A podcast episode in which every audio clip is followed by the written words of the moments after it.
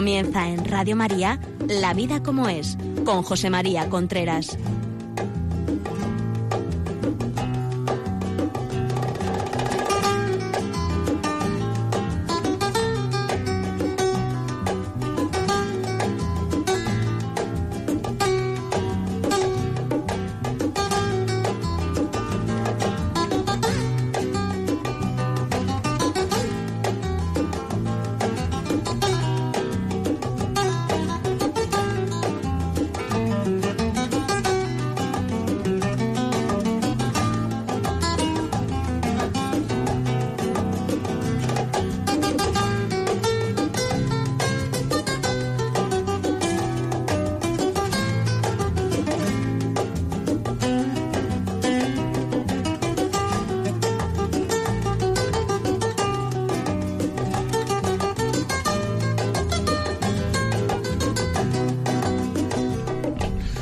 Amigos, buenos días. Aquí estamos nuevamente en La Vida como es, el programa que cada 15 días se dedica a hablar de relaciones de pareja, educación de los hijos, etcétera, etcétera, etcétera. Es un programa que lo que intenta es hacer pensar a los padres. Ya saben ustedes que estos programas, todos los que hemos emitido este año hasta la fecha, los pueden encontrar en el postcat de Radio María, es decir, entran en la página web de Radio María, verá un apartado que pone podcast y ahí en podcast buscan el programa La vida como es y ahí están todos los programas que hemos emitido durante este año. También pueden ver, si quieren, si quieren pedirlos, pueden pedirlo al 902 500 518 902 500 518. Los piden y les mandará un, un DVD o un, o un MP3 que ustedes pueden escuchar en su casa. Muy bien, pues aquí estamos nuevamente y hoy vamos a hablar educar contracorriente. Ustedes no tienen la sensación de que actualmente la educación de los hijos es más difícil. Educar contracorriente. Ahí estamos. Es más difícil porque hay que educar contracorriente. Le voy a contar una anécdota que una vez me contaron a mí y que me hizo que me hizo mucha mucho impacto. había un sabio griego al cual un discípulo suyo fue a preguntarle y le dijo, Maestro, ¿quiénes son las personas que trabajan mejor? Entonces él lo cogió y lo llevó por una gran esplanada. Estaba allí. Mucha gente, mucha gente estaba picando piedra. Y entonces empezaron a pasear por ahí, se acercaron al primero y le dijeron, maestro, ¿quién es la persona que trabaja mejor? Y entonces eh, se acercaron a uno y le dice, ¿usted qué está haciendo? Dice, yo estoy haciendo picando piedra. Ah, picando piedras. Siguieron andando, siguieron andando, siguieron andando, y al cabo del rato se acercó uno y le dijo, se acercaron a uno y le dijeron, ¿tú qué estás haciendo? Y entonces él dijo, no, yo estoy aquí haciendo un edificio. Estaba también picando piedras. Y al cabo del rato siguen andando y se acercan a otro y le dice, ¿tú qué estás haciendo? Dice, yo estoy, yo soy griego, yo estoy haciendo el Partenón. Y entonces el discípulo, el chaval, el, el, maestro le pregunta al chaval, ¿quién es el que lo está haciendo mejor? Y entonces el chaval dice, aquel que se creerá que está haciendo una cosa mejor. Es decir, el que está haciendo el Partenón trabajará más que el que no lo está haciendo. Trabajará más y mejor. Esto se podría hacer para, para hablar de los, de los niños, hablar de la educación de los hijos. Es decir, ¿Quién educa actualmente? En primer lugar, aquel que se lo propone. porque hay mucha gente que al menos de puertas para afuera da la sensación de que no educan. Es decir, la vida les come, van, la vida va para adelante, no sé cuánto, etcétera, etcétera. Educar es una cosa muy valiosa. O sea, unos hijos educados es una cosa muy valiosa. Miren ustedes alrededor a ver cuántos hijos educados tienen. O ven, quiero decir, ven. ¿Cuántos hijos educados ven? Probablemente pocos. ¿Por qué? Porque educar es una cosa muy valiosa. Todo lo que es muy valioso requiere esfuerzo. Si no hay esfuerzo, no hay educación. Esa es la primera premisa. Saber que para educar nos tenemos que esforzar a cambio de nada. Y digo a cambio de nada a corto plazo. Porque no vamos a ver, hacemos un esfuerzo, educamos en una cosa y ya vemos los resultados, que es lo que esta sociedad nos está pidiendo en todo, y si no, no hago esfuerzo. No, no. Hacemos un esfuerzo, procuramos educar y no vemos resultados. Los resultados los veremos 30 años después. Es decir, el tema es así, ¿eh? Por tanto, ¿a ti te, te cuesta educar o no te cuesta educar? Esta es la primera premisa, porque si no te cuesta educar, no estás educando. Si el educar no te requiere esfuerzo, no estás educando. Y hay que tener en cuenta una cosa, es decir, que educar no es que los hijos me den mucha guerra, no, no. Si a ti te cuesta esfuerzo la convivencia con tus hijos porque ellos dan mucha guerra, se les eduque o no se les eduque. Es decir, a un niño que no se le eduque también da mucha guerra. A un niño que se le educa también da mucha guerra. Por tanto, el esfuerzo que yo estoy del que yo estoy hablando es aparte de la guerra que dan los hijos. Es un esfuerzo por educar. Y esto ha pasado siempre. No hace mucho se educó una piedra, se encontró una piedra del tiempo de hace como unos dos mil años o por ahí, me parece que fue en Siria, en que estaba grabado como una especie de leyenda que decía, hay en estos tiempos donde ya los hijos no obedecen a sus padres. Es decir, esto hace dos mil años.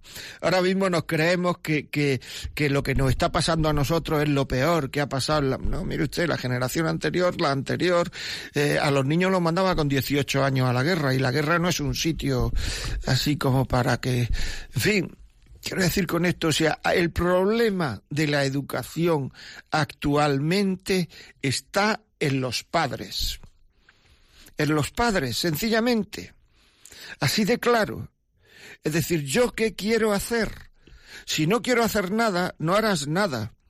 Y si no te proponen metas educativas, si no respondes afirmativamente a la pregunta ¿quiero educar de verdad? no educarás. Porque si uno no se propone las cosas, no las hace. Es muy difícil que yo, si no me propongo, vaya al cine esta tarde. Muy difícil. ¿Por qué? Pues porque para ir al cine, no sé, o sea, eh, voy por una calle, veo un cine y me meto. Eso yo creo que no lo he hecho nunca en mi vida.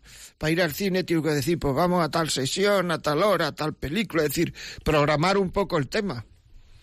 Es decir, por tanto, si no se programa cómo va a educar uno, si no habla con, con el padre o la madre de, de, de, de, qué valores queremos que este chaval coja, porque la transmisión de valores, no nos equivoquemos, la transmisión de valores es de padres a hijos, de padres a hijos, y eso puede más que todo el ambiente. Y lo digo con absoluta seguridad. Lo que pasa es que los padres y los hijos tienen que tener un gran compromiso en educar. Porque si ese compromiso, que si no tiene un gran compromiso en educar, entonces el viento se lo lleva todo. El ambiente se lo lleva todo. Por tanto, tienen que saber muy bien qué quieren educar, qué valores quieren que sus hijos cojan en casa, porque los valores fundamentalmente los van a coger viendo cómo los vivimos nosotros. Y ahora mismo nos podríamos hacer una pregunta, o sea, ¿yo qué valores tengo? ¿Yo qué valores vivo? O hago en cada momento lo que me pide el cuerpo, que eso le pasa a mucha gente. Mucha gente que dice que quiere educar, pero luego en cada momento hace lo que le pide el cuerpo. Si está cansado se tumba, si está descansado se levanta, si está cansado y luego dice, es que el niño está todavía tumbado en el sillón y el padre o la madre. cuando no tiene que hacer poner la televisión, si está, es decir, tiene que haber un cierto orden mental en saber lo que uno quiere transmitir. La única forma de no perder autoridad es viviendo valores. Si no se viven valores, la autoridad está perdida. Se desgasta muy pronto y todo se convierte en el orgullo de llevar razón. Hay padres que para no perder el trato con sus hijos, se hacen el buen rollito, ¿verdad? O sea, el buen rollo, el, se hacen amiguetes de sus hijos. Eso es una forma de cargarse la autoridad tremenda. Y hay veces que a los hijos les da hasta vergüenza del comportamiento de sus padres, porque un hijo siempre va a ver a sus padres como padres. No lo va a ver nunca ni como amigo, ni como buen rollito, ni toda esta historia.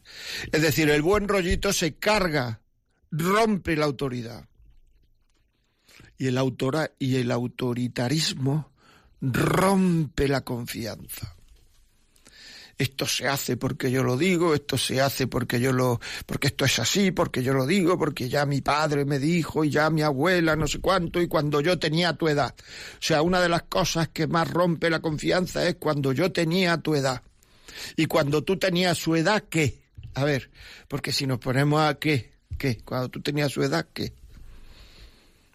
Son chantajes emocionales que rompen la confianza. Lo que tenemos que hacer los padres es ir por delante y que los hijos saquen la conclusión de que pisar en las pisadas de mis padres merece la pena, porque han llevado y llevan una vida plena y feliz contenta en medio de todas las dificultades, pero saben darle un sentido a la vida, saben tener un porqué en la vida. Si no eso, nosotros yo no podría decirle a mis hijos cosas, si yo no intentara hacer eso. Porque entonces la sensación que tiene un hijo es mi padre hace lo que le pide el cuerpo en cada momento. Mi padre hace lo que le gusta. O sea, mi padre cuando le viene mal decir la verdad miente. Y eso es ser un mentiroso. No quiero decir yo que un mentiroso mienta siempre, porque entre otras cosas eso es muy difícil, o sea, mentir siempre es muy difícil, pero un mentiroso es aquel que miente. Igual que un ladrón no puede estar robando siempre, pero un ladrón es aquel que roba. Igual que una persona eh, injusta no puede estar todo el día cometiendo injusticias, pero una persona injusta es aquel que comete injusticias. Por tanto, si nosotros mentimos, somos mentirosos y estamos enseñando a nuestros hijos a ser mentirosos.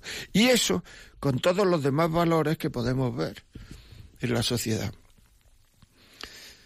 Porque para que los valores sean atractivos, tienen que tener rectitud de intención, hacerlos por un fin bueno. En la medida en que cosas buenas se hacen por un fin torcido, ya no son atractivos. ¿Cuántos chavales conozco yo que, que regañan, reniegan de que su padre no está nunca con ellos? Y digo, pero es que tiene que trabajar. Y si son adolescentes, te dice, bueno, tiene que trabajar lo que tiene que trabajar. Pero hay otras muchas veces que no tiene que trabajar. Es decir, que el trabajo, que los chavales podrían vernos trabajadores y que eso pueda ser un ejemplo para ellos, si se hace con falta de rectitud de intención, por ambición, por subir, por cosas que los chavales no consideran justas porque ellos están primero que la ambición por subir, etcétera, ya no se convierte en un valor, ya se convierte en una cosa desechable y el niño se queja de eso y probablemente la mamá o el papá se quejen de eso y tal. ¿Por qué? Porque ya es un adicto al trabajo. Es decir, los valores tienen que ser atractivos y una cosa que genera conflicto no es atractiva. Es decir, que un adicto al trabajo no es atractivo, mientras que una persona que tiene que trabajar bastante sí una persona que no sabe estar en casa con sus hijos, porque bueno, es evidente que habrá que decir que para educar lo primero que hay que vivir es estar con los niños. No digo estar en todo momento, no, estar el tiempo que uno tiene que estar. Y eso los niños lo saben muy bien. Porque claro, si el sábado por la mañana, que mi padre sí está en casa, en vez de estar con nosotros, se va a jugar al golf, y cuando tiene por la tarde se va a echar la partida, y cuando tiene por la tarde se va luego al furbo, y el domingo que no ha trabajado no hemos visto tampoco a mi padre, ¿qué ejemplo estamos dando? Se va pillando el tema. Esto es, o sea, es que los valores cuestan vivirlo porque exigen renuncia, exigen que nosotros nos presionemos. El diamante es muy, muy, muy valioso, ¿verdad? El diamante. El diamante es carbono puro cristalizado. Y según dicen y he leído, para eso hace falta someterlo a una gran presión. Gran presión gran presión no sobre los niños, sino sobre nosotros. Si no, la vida se nos irá. Los niños no nos contarán nada. Porque lo, o sea, porque es que tiene que haber un orden de valores en la vida. Hay gente que se cree que lo único que tiene que hacer con sus hijos es que coman y cuidarlos y estar enfermos. Y no se le alimenta el ser, por decirlo así, el espíritu, la inteligencia. Y ese alimento del ser, del espíritu, de la inteligencia, es mucho más importante que el comer. Yo con esto no quiero decir que no coman, quiero decir que es más importante el comer, porque si no comen se mueren, pero si no se les alimenta el espíritu, como personas mueren. Y hay mucha gente muy lustrosa, con muy buena pinta, con muy no sé cuánto, que son muertos andando. Porque todo, el, todo lo que, lo que porque no son libres, porque no tienen ninguna formación, no tienen ningunos valores, no saben nada de lo que es ser persona. Y eso es un tema muy triste, porque el hombre, el ser humano, tiene valores, tiene deberes y tiene que tiene derechos, deberes y derechos. Yo puedo renunciar a mis derechos, yo puedo decirme, yo tengo el derecho a votar, no voto. Lo que no puedo renunciar es a mis deberes, porque son derechos de otro. Y yo tengo el deber de educar a mi hijo. Y mis hijos tienen el deber, el derecho de que yo le eduque. Y yo no puedo renunciar a sus derechos, porque no son míos, son suyos. Igual que yo no puedo decir a un empleado que no le pago, porque yo puedo ser su jefe, pero ese empleado tiene que cobrar, porque es un derecho suyo y un deber mío el pagarle. Y estamos renunciando a deberes con nuestros hijos que lo que nos hacen y lo que les hacen a ellos en el futuro es ser mucho peor personas de lo que podrían ser, ser mucho, mucho menos útiles a la sociedad de lo que podían ser Muchas veces se oye con frecuencia el decir, ay, ¿qué mundo estamos dejando a nuestros hijos? Pero ¿qué mundo estamos dejando a nuestros hijos? Si el mundo es un ente de razón, el mundo es una cosa abstracta, el mundo está compuesto de personas concretas. A lo mejor lo que había que decir es, ¿qué hijos estamos dejando al mundo? Plantear, planteárselo, ¿qué hijos estoy yo dejando al mundo? ¿Qué les mueve a mis hijos? Y ahí respondernos con, con espíritu crítico, es decir, ¿qué les mueve? La ansiedad, el sexo, la ambición, ayudan alguna vez a alguien, se sacrifican por sus padres, por sus abuelos, por sus personas mayores, por sus hijos. O sea, es que estamos en una sociedad en la cual hay que hacerle la pelota a los padres. Hacer la pelota es no sé cómo se cogerá esto en Sudamérica, no sé cómo se dice en Sudamérica, hacer la pelota a los padres, tener, convencer a los padres de una manera así muy, de que tienen que educar a los hijos, hombre. Es decir, ahora mismo hay que hacer la pelota, hay que eh, eh, convencer a la gente de que tiene que hacer lo que tiene que hacer. Porque tú no tienes un hijo para cumplir, para eh, acallar el, el, el, no sé, el ruido de que quiero ser padre o quiero ser madre, el ruido interior que tengo de que se me va la vida, de que se me pasa el arroz, como se dice aquí. No, no.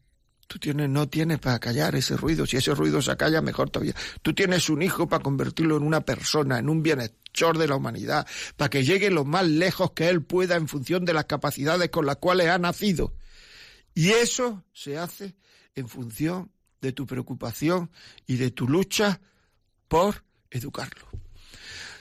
Bueno, vamos a parar un momento, un segundo de, un poquito de música para descansar, etcétera, y ahora mismo volvemos.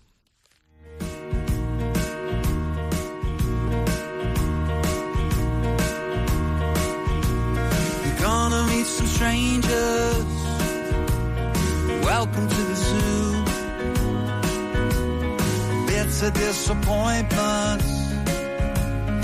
Except for one or two. Some of them are angry, some of them are mean. Most of them are twisted, few of them are clean. When you go dancing with young men down at the disco, just keep it simple. Kiss though.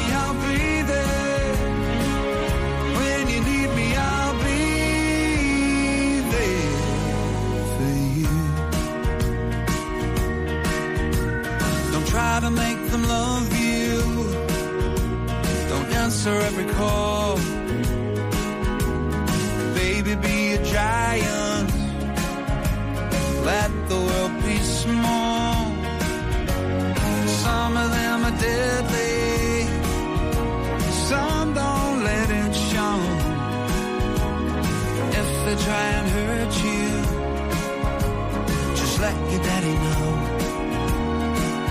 Oh, When you go giving your heart, make sure they deserve it. If they haven't earned it, keep searching, it's worth it.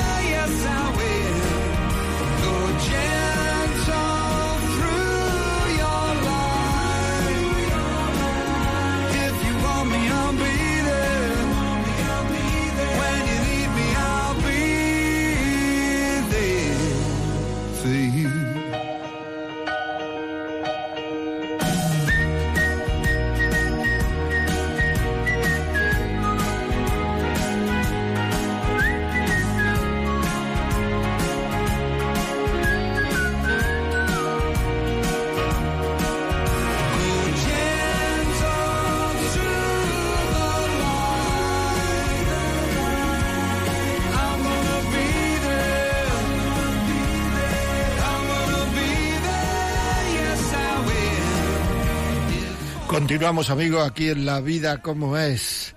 El programa que está hablando hoy, que estamos hablando hoy, ustedes y yo, porque ustedes van a entrar dentro de poco por, por el teléfono, estamos hablando de educar contra corriente. Ya saben ustedes que si quieren escribirnos, lo pueden hacer a la vida como es arroba radiomaria.es. La vida como es arroba radiomaria.es. Y, y luego, pues, quieren llamarnos, dentro de un rato les diré el teléfono y también si este programa, este, el de los días anteriores y tal, pues quieren conseguirlo, lo pueden hacer en 902-500-518, 902-500-518 y le mandan un DVD. Y si quieren verlo en la, en podcast, entran en la web de Radio María y ahí pone podcast y los podcast pues, pues buscan el programa La vida como ella y estará. Este programa están todos los anteriores y este estará desde mañana por la tarde estará ya colgado. Muy bien pues seguimos hablando de este tema tan tan maravilloso no que es o sea es que tenemos que saber que lo más importante es decir, hasta allá he dicho algunas veces que yo me dedico a formación de directivos. Cuando veas directivos con mucho éxito, hablas con ellos y tal, llega un momento en el cual todos nos damos cuenta que lo más importante, ellos y yo hablando en el coaching o lo que sea, lo más importante que, que, que, puede que, que va a hacer uno en la vida tiene que ver con su matrimonio y sus hijos. Tiene que ver con los grandes valores que uno tiene. Es decir, si la vida no está enfocada en Dios, familia, trabajo, es decir, eh, eh, sí, Dios, Dios, Dios, es decir, el que cree en Dios desarrollar eso. Porque muchas veces lo que nos ocurre no es que no creamos en nada, es que uno formativamente en su vida profesional ha ido creciendo, en su vida personal ha ido creciendo y entonces no ha ido creciendo en su desarrollo formativo espiritual y, y, entonces ¿qué le ocurre? Pues que, que sabe menos de lo que sabía cuando hizo la primera comunión. Claro, intelectualmente eso no termina de, de llenar porque él necesita argumentos y los argumentos en el tema del amor no se acaban nunca, en el tema de Dios no se acaban nunca. Esto lo tenemos que saber.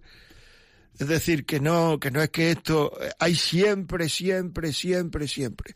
Por eso, Dios es muy importante porque es donde vamos a pasar el resto de nuestra vida. Estamos muy preocupados por los planes de pensiones, pero luego hay un plan de pensión que es tremendo, que es cuando ya el resto de la vida, eh, cuando nos muramos, el resto de la vida lo vamos a pasar ahí. Por tanto, el que no crea tiene que tener una gran preocupación por buscar a Dios.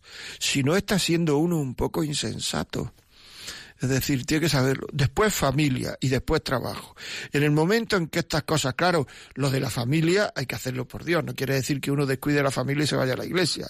No, no, no, no. Familia por Dios. Por tanto, como la caridad es lo primero, pues la familia es lo primero. Y eso ya es Dios. Y el trabajo igual.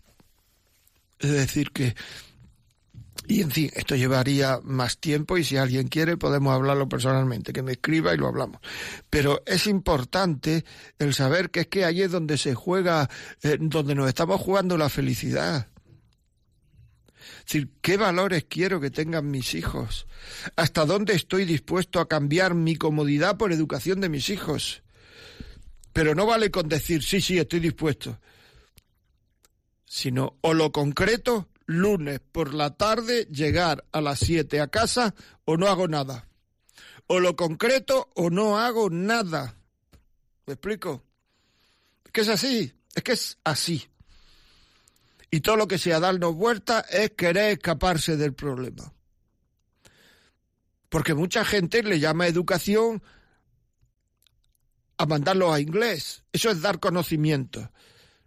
A mandarlo a ayudo. Eso es dar conocimiento. Educar es transmitir valores.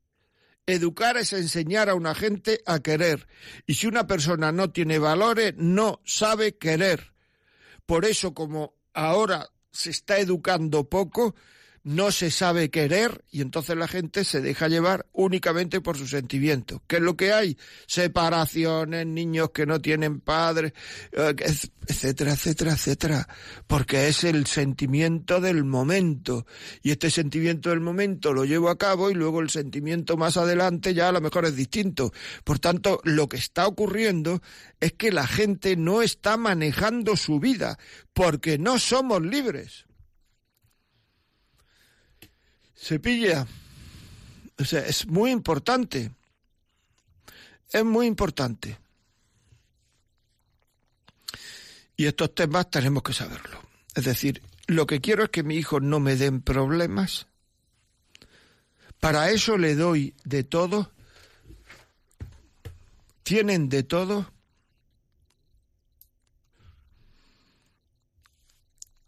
Sé decir no. ¿Cuántas veces he dicho no últimamente? No enfadado, enfadada, sino no sencillamente. Es decir, no. ¿Me explico? Es que esto es importante. Es, es que para educar un niño hay que enseñarlo a querer y hay que socializarlo. Y para enseñarlo a querer hay que hacerle ver que tiene que tener un porqué para hacer las cosas. No tiene que ser solo dejarse llevar por lo que al niño le pide el cuerpo.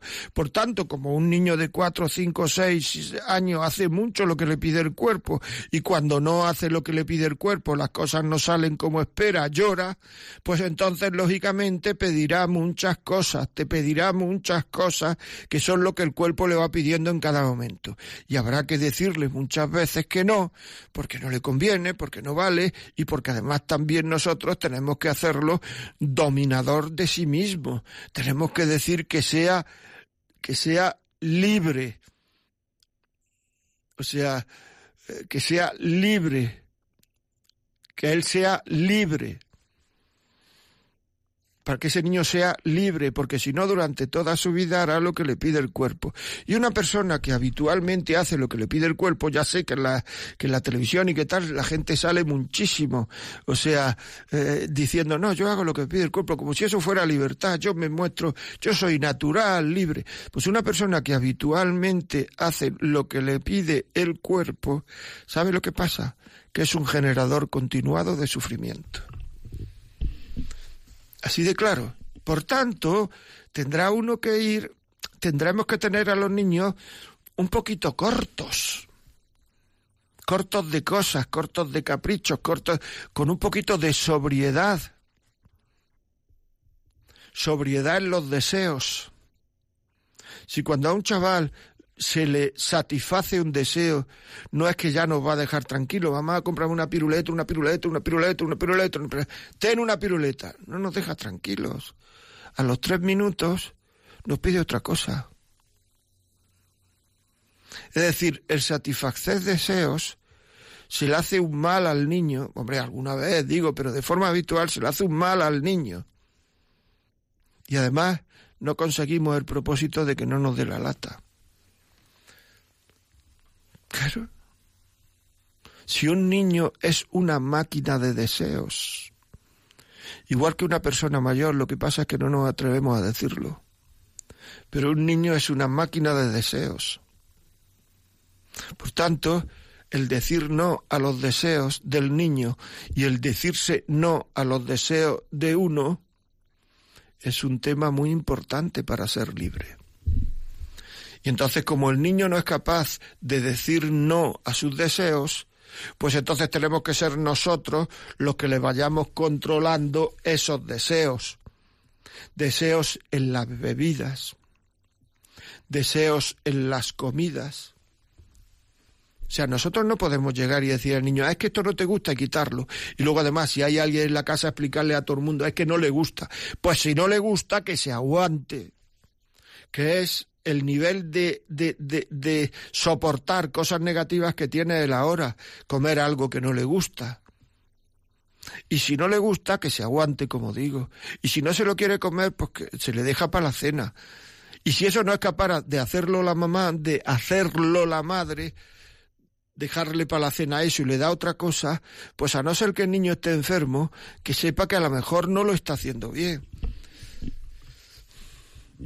Porque cuando uno tiene hambre se come los cinturones, según cuentan los libros, y los zapatos. Por tanto, habrá que habrá que, decir no. Si tiene sed, pues tendrá que beber agua, que es lo que hay para la sed. No coger y cada vez que tiene sed, Coca-Cola o otro refresco. Y si no hay refresco, se pilla un enfado y la madre termina pidiéndole perdón porque el niño tiene sed y no, y no hay refresco. Pero ¿de qué estamos hablando? ¿Ustedes creen que así se puede educar a un hijo? Claro, es que el tema, el tema es. Pero bueno, vamos a, a parar un momentito. Voy a dar el teléfono, ya saben ustedes que es muy interesante el que ustedes no, nos manden nos manden, nos llamen, digan preguntas, etcétera. ¿Por qué? porque, porque esos son testimonios. Y los testimonios es como la vida, lo que he dicho antes, ¿no? O sea, si usted no hace las cosas, el niño no va a salir educado. Pues muchas veces un testimonio anima más, ayuda más, soy normal, esta mujer, este hombre que ha llamado está luchando, está tal, pues me pasa lo que a mí, me pasa lo que a todos. Eso anima muchísimo, porque una de las mayores fuerzas que tiene interior el ser humano es sentirse comprendido. Cuando a una persona se le comprende, lo que pasa es que le está a uno inyectando una fuerza para que uno luche por conseguir eso. Por tanto, si quieren llamarnos y contar sus experiencias, sus testimonios, lo que han visto, lo que han oído, llamen al 91 153 85 50. 91 153 85 50. Muy bien, pues continuamos. Continuamos esperando que, que lleguen las primeras llamadas. Muchas veces uno no dice no porque se va a generar conflicto. Y entonces habría que preguntarse, ¿yo qué paz quiero que haya en mi casa? La paz de los cementerios, porque hay dos tipos de paz en la vida. Existe la paz que es consecuencia de hacer lo que uno debe hacer. Es decir, yo tengo que hacer esto, me cuesta, lo hago y tengo paz, pero me ha costado. O sea, es la paz de, por decirlo así, de la guerra con uno mismo. Es la paz del esfuerzo. En cambio, hay otra paz que es la paz de los cementerios. Si uno lo que quiere es la paz de los cementerios, pues entonces no diga que no nunca. Vamos a hablar con Esther. Esther, buenos días. Hola, buenos días. ¿Qué me cuenta? Pues mire, yo le cuento que, mm, que, verdaderamente mi marido y yo no nos podíamos imaginar que esto era tan difícil y, y, y nos ha mm, verdaderamente, pues reconocemos muchas veces que, pues que nos está costando mucho, que lo hacemos mal. Y bueno, y es verdad que quizá hay cosas que no estábamos preparados para afrontar, porque tú cuando vas a tener hijos, pues mm, piensas que tienes el modelo de tus padres y es verdad que, bueno, tus padres, pues como nosotros, han hecho lo que han podido, pero hay cosas que las han hecho mal. Luego hay heridas en la educación que tú no has, no te has sentido, mm, pues igual bien tratado, aunque hubiera buena intención, y entonces pues las reproduces con excesos de autoritarismo, con cosas, ¿no? Bueno, el caso es que mm, muchas veces yo por quitarle un poco de hierro es verdad, hace las cosas mal, tienes que retroceder, pero aprendes mmm, con los hijos. O sea, los hijos no solamente es darles y, y venga y darles, que tienes que hacerlo, ¿no? Y tienes que comprometerte, pero de ellos recibes el que el que tú tienes que aprender y tú maduras con eso. Así es. Y, y entonces tú sacas, sacas prieto, como dicen en los pueblos. tú también sacas porque aprendes humildad, porque hay veces pues que pues que dice pues pues me pasa pues me pasa pues pues pues yo quería conseguir esto le he presionado mucho y estoy consiguiendo lo contrario. Y tienes que soltar y conseguir una media victoria. Y le estoy presionando espiritualmente igual esta persona pues no es su momento. Y le tienes que respetar que no es su momento con todo el dolor de tu corazón y sufres de hacer lo que puedes, pero tienes que reconocer pues que es hijo tuyo, pero también es hijo de Dios. Luego otra cosa que yo pienso que es muy importante, los hijos, bueno, yo les doy demasiado en casi todo, bueno, soy malísima en ese sentido. Pero el mayor deseo que tienen es que sus miedos, sus padres tengan una respuesta clara. Son los mismos miedos que tenemos nosotros son los mismos, porque a mí un niño de ocho años, uno de mis hijos me dijo, ¿y yo cuando sea mayor, si soy pobre? ¿Y si estoy tirado en la calle como los que estamos viendo? ¿Y si no tengo trabajo? Y yo le dije, pues hijo, tú tendrás que hacer lo que puedas, pero tú no te preocupes que tú tienes un Dios que es tu padre y que te procurará ponerte los medios y las personas para que tú no estés solo. Pero él estaba aterrado porque hay situaciones, la muerte, la pobreza, el que los, los amigos no les caigas bien, la infancia no es fácil, es que, es que hay que ser todo súper, súper. Pues así es, es verdad. Pues nada, lo importante, eh, o sea, el luchar por educar ya es educar. Porque los niños saben que nosotros no somos perfectos, infalibles, no nos podemos equivocar nunca, no. Ellos nos ven luchar por educarlo, luchar por ser mejores, luchar por, por quitarle eh, miedo, como tú has dicho, etcétera. Eso ya es educar. Eso ya es educar. O sea que para adelante, Esther, enhorabuena. María, buenos días. Buenos días. ¿Qué me cuenta? Vamos a ver, pues yo quería darle la razón en todo lo que ha dicho de que cuando los padres no saben hacerse de respetar y quieren hacerse amigos de sus hijos, es un fallo grandísimo. Yo lo he sufrido en mis carnes porque mm, mi marido es una persona que, que le gusta ser amigo de su hijo y amigo de su hijo no se puede ser padre, no hay más que uno. Y yo llevo una lucha mm, muy grande. De hecho, pues mm, tengo un hijo con, con problemas porque porque porque porque el padrón eh, eh, el patrón de su vida es su padre es muy padrero. Y, y mi marido yo lo veo mm, que, que siempre intenta ser amigo siempre intenta que él no regaña que él no y aquí la madrastrona soy yo porque quizá yo pongo demasiada carne en el asador pero son mis hijos me duelen mucho y intento que que las cosas se, se vayan solucionando y que y que mi hijo se dé cuenta que yo no le regaño porque no lo quiero, sino al contrario, que le regaño porque las quiero. Así que mm, cuando lo ha dicho, yo digo, cuánta razón, cuánta razón, porque cuántas familias se echan a perder, cuántos hijos se echan a perder y se destruyen porque hay una falta de un padre. Amigos hay muchísimos, o algunos, padre no hay más que uno. Entonces, cuando le he oído, digo, esto hay que subrayarlo, porque es importantísimo que el padre eh, ocupe su papel, tenga su rol, porque no hay otra persona que lo pueda sustituir, solo un padre puede hacer de padre. Así que muchísimas gracias y hace un, un programa muy interesante y muy importante porque la educación hoy y los valores están muy perdidos.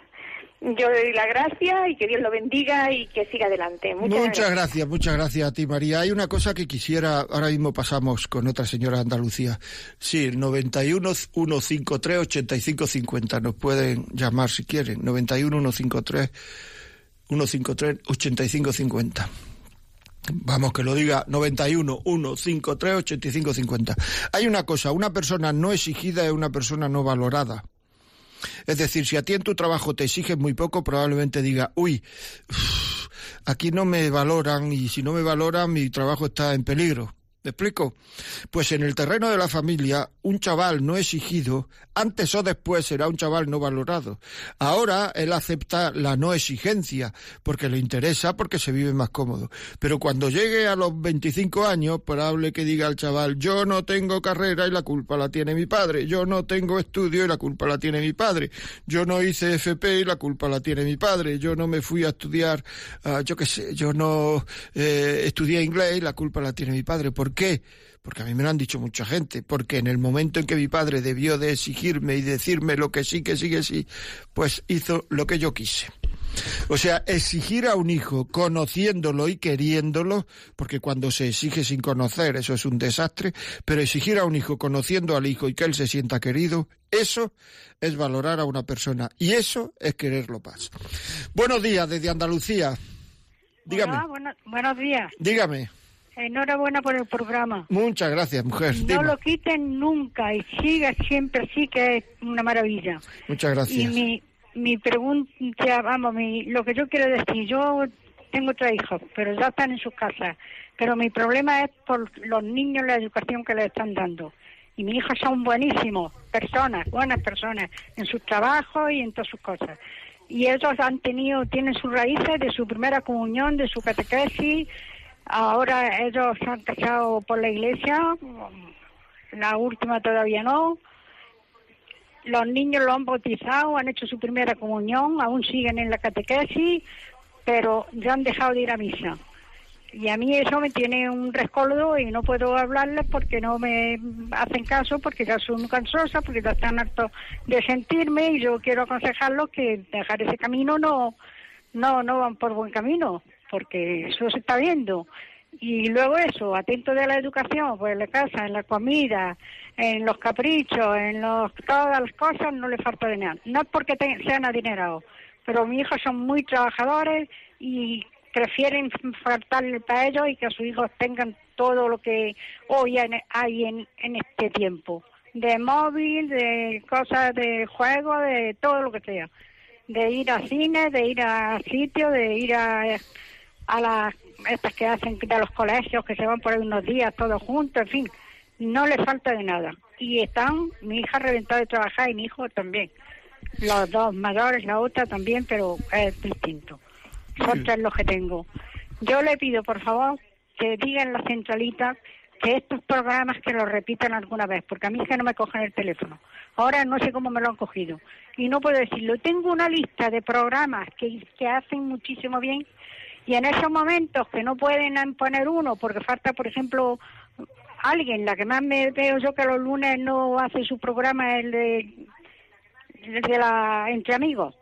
Y entonces ponen una conferencia, que pongan programas de estos, por favor, de estos educativos. Los de las conferencias a mí me gustan muchísimo. Yo soy cristiana desde que nací, católica, practicante, y me gusta oír una buena conferencia, pero estas cosas me llenan más me ganan más por mi hijo y por mis nietos, porque le hace mucha falta. Muy bien. Pues mire, le voy a decir una cosa. Si llama al 902-500-518, le pueden mandar los programas grabados. O sea, se los mandan, llama y le manda un CD, un, DVD, un disco con los programas grabados. le pregunta a su hijo cómo funciona eso. Si usted no sabe, lo mete en ordenador y puede escuchar los programas que quiera. Desde que empezamos, ahí están. Y entonces llame a este número 902-500-518.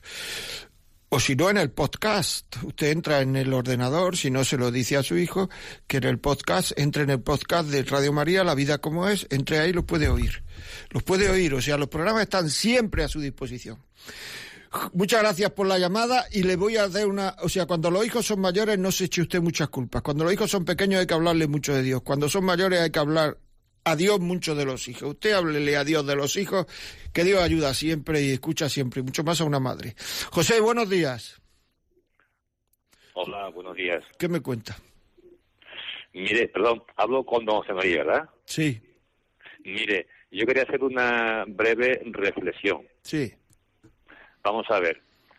Eh, el hombre, por, por evolución, necesita equivocarse. Un hombre no sale de aquí eso perfecto de las manos de Dios, porque si no, aquí no habría nada que hacer. Tiene que pasar por una retaída de errores y si toma conciencia. Yo siempre he puesto como ejemplo de esto al gusano de seda.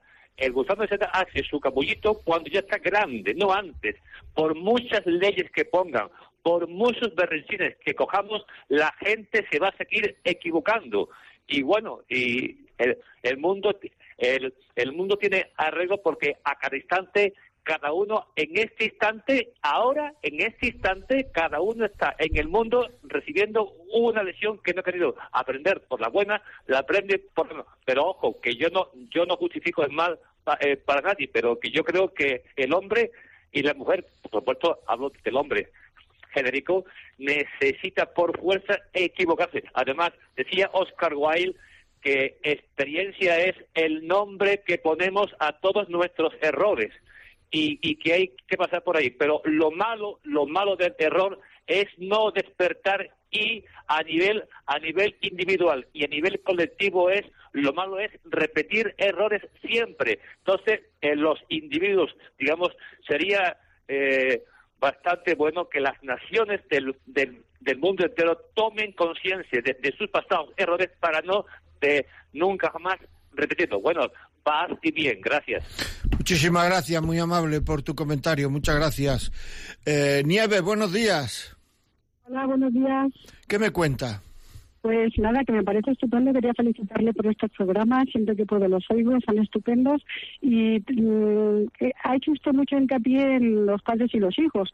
Y quería que dejase un poco claro qué pasa con los abuelos y los hijos y los nietos. ¿Es que tenemos que mimarlos o tenemos que hacer lo mismo?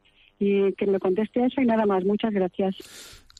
Gracias a usted. Bueno, los primeros educadores, también quiero hablar, decir algo de lo que ha dicho José. Los primeros educadores son los, los, padres.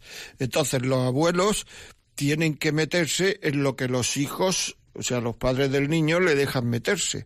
Y ahí en ese tema, en ese tema, en, lo que dejan meterse, pues los abuelos eh, podrán decir algo, podrán contar algo, etcétera. Ahora, lo que no deben de hacer los abuelos es dejar de hacer cosas porque a sus hijos no les van a gustar. Es decir, si están en su casa, usted ha bendecido la mesa desde toda la vida, pues usted bendice la mesa. Es que no quiere que le hable de Dios al niño, bueno, pero porque él no quiera que le hable de Dios al niño, no voy a dejar yo de hacer lo que he hecho y lo que quiero hacer. Si el niño está con usted toda la tarde y usted tiene la costumbre, yo qué sé, de rezar el rosario, usted se pone a rezar el rosario. Y si le pregunta al niño qué hace, le dice rezando el rosario. Igual que si usted se pone a rascarse la nariz le dice, y te dice, abuela, ¿qué te pasa? Es decir, ahí no deben de entrar los niños. Es decir, yo estoy siguiendo mis costumbres. Yo estoy haciendo lo que haría si el niño no estuviera. Por tanto, lo que no me puedes pedir es que yo cambie porque el niño viene. Esto es lo que hay en esta casa. Y esto es lo que nosotros hacemos. Pero por otra parte, ya en cuestiones, o sea, quiero decir, de, pues si no quiere el padre que le hablemos de esto, de lo otro, de Maya, pues no hablarle.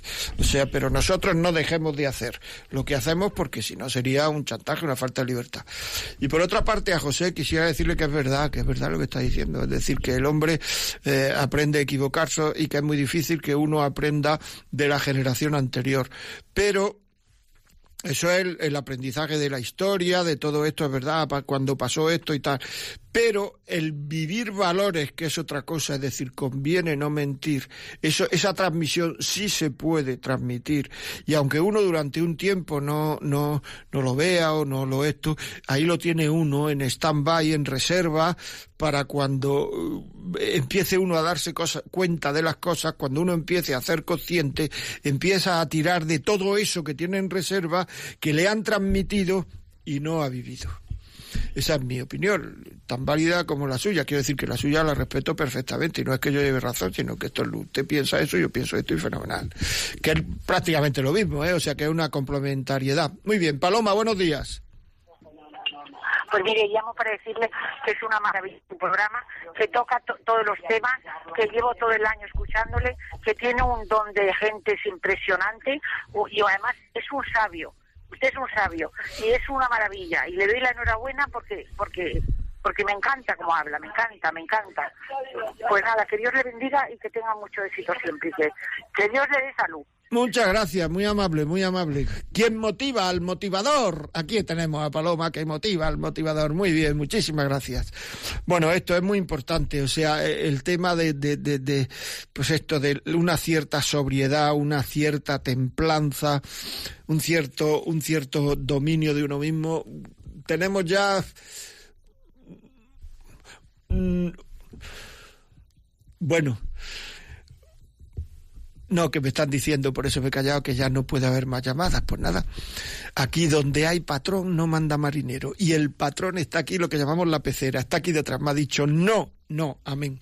Bueno, pues otro día, otro día empezaremos antes, lo siento, lo siento de verdad, empezaremos antes.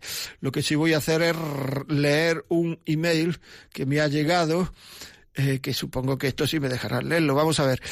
Estimado don José María Contreras, primero que nada quiero agradecerle por su programa. Es una gran ayuda para mí y para muchas familias. En esta ocasión necesito de su ayuda o consejo para mi relación. Le cuento, llevo cuatro años, casi cinco, al lado de un hombre mayor. Yo soy latina, él es inglés. Es un hombre separado pero casado y ha vivido una doble vida por muchos años, tener esposa y amante. Vamos a ver qué más dice esto hemos pasado por varias vicisitudes en nuestra relación. Tuvimos una serie de, mentiras que, que lastimaron nuestra relación. Las cosas, gracias a Dios, han ido mejorando poco a poco, aunque aún tenemos un problema que se repite constantemente, el dinero. Está muy apegado a lo material. Yo vivo en casa de él financieramente, de momento no es difícil aportar una, me es difícil aportar una contribución monetaria. Mas yo me encargo de la casa aparte de trabajar. Hago todas las labores, todas las, limpio, cocino, plancho, lavo, hago labor de secretaria y asistente personal. ¿Por qué?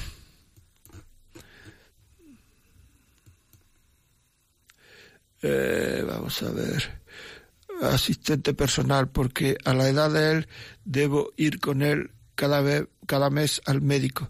Creo que todo lo que yo realizo en casa tiene un valor muy importante. Aquí cada vez que yo hago algo más en relación financiera, me dice que como tú no lo pagas, esto me hace sentir mal porque no me siento valorada y respondo de una forma alterada. Y le hago ver que yo limpio toda la suciedad que él deja y vaya que es mucha. Entonces, si yo no llevo dinero, no valgo, creo que tan valiosa es su aportación como la mía. Me cuesta mucho extender esta manera de ser. Yo necesito mi idea de la familia y esa idea es nosotros. Yo compré un coche con la idea de familia, compré un coche grande, ya que él tenía un coche de dos plazas, y trato de aportar de acuerdo con mis posibilidades lo más que puedo. ¿Cómo puedo arreglar esta situación? Bueno, bueno, pues es que, o sea, quiero decir, es que a mí me parece, a mí me parece, puedo estar equivocado, eh, que, que es que no es una relación entre iguales. O sea, usted no es igual que él. O sea, yo la primera cosa que le va a ser igual es que, que él eh, intentara anular su matrimonio o que hablara usted con el Centro de Orientación Familiar de, de COF, se llama Centro de Orientación Familiar del Obispado de allí, de por donde usted está, que le pueden responder con más, con más con más eh, profesionalidad, porque aquí me cuenta unas cosas, pero habría que, entonces, bueno, pues habría que hacer, eh, poner esa, esa, eso ahora mismo no es una relación entre iguales. Por otra parte, si usted quiere tener una relación seria y de verdad, procure a ver si su marido puede eh, eh, por qué está casado, si está casado por la iglesia, no está casado por la iglesia, si eso se puede anular, si está casado por la iglesia, si no está pasado por la iglesia, si se pueden casar por la iglesia, todo esto arreglarlo porque está usted en una situación un poco eh, inestable. Y todo eso que usted siente, etcétera, etcétera, es por, por esa falta de estabilidad emocional que usted está teniendo, me parece a mí. ¿eh? Entonces yo creo que eso deben de, de, debe de arreglarlo eh, yendo a un centro de orientación profesional, de orientación familiar, perdón, y que le, y que le, mm, fin, que le aconseje mm, teniendo una visión más completa de todo eso, más completa de la que yo tengo. Muchísimas gracias por su llamada. Ya saben que este programa haremos Educar Contracorriente 2 la próxima vez. O haremos Educar Contracorriente 2 para completar un poco este tema. Muchas gracias.